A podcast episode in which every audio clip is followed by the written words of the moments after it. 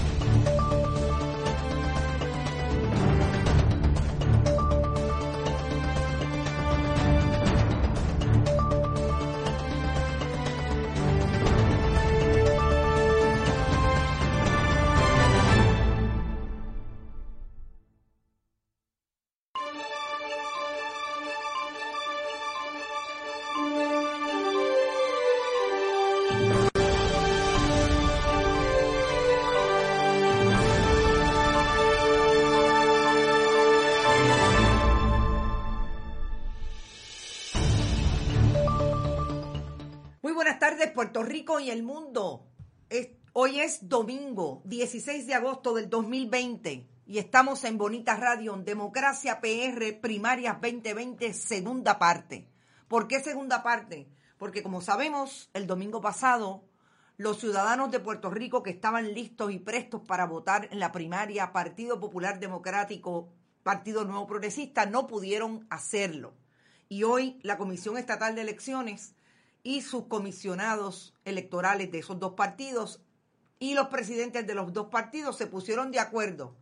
Diferentes pleitos fueron al Tribunal Supremo de Puerto Rico, incluida la gobernadora Wanda Vázquez Garcet, que es una de las candidatas primaristas a la gobernación por el PNP. Fueron al Tribunal Supremo y el Tribunal Supremo ordenó que la Comisión Estatal de Elecciones se habilitara hoy para entrar a esa primaria que nada más y nada menos dejó a 958 colegios electorales eh, sin votar en 110 precintos.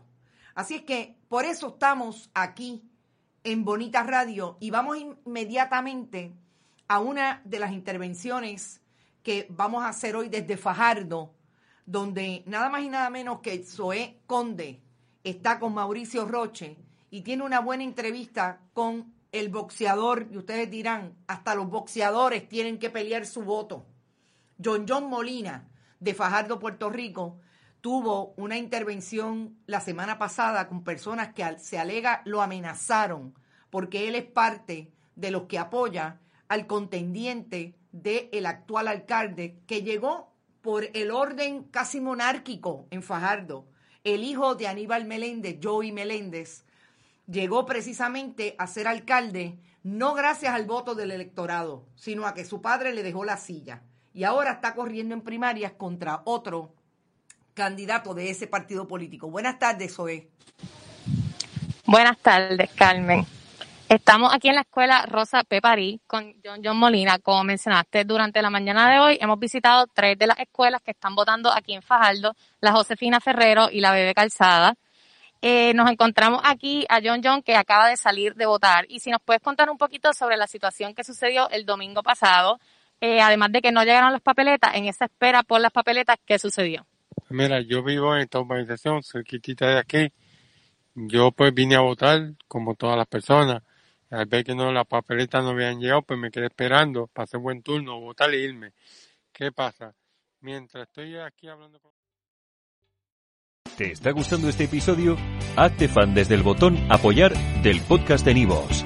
Elige tu aportación y podrás escuchar este y el resto de sus episodios extra. Además, ayudarás a su productor a seguir creando contenido con la misma pasión y dedicación.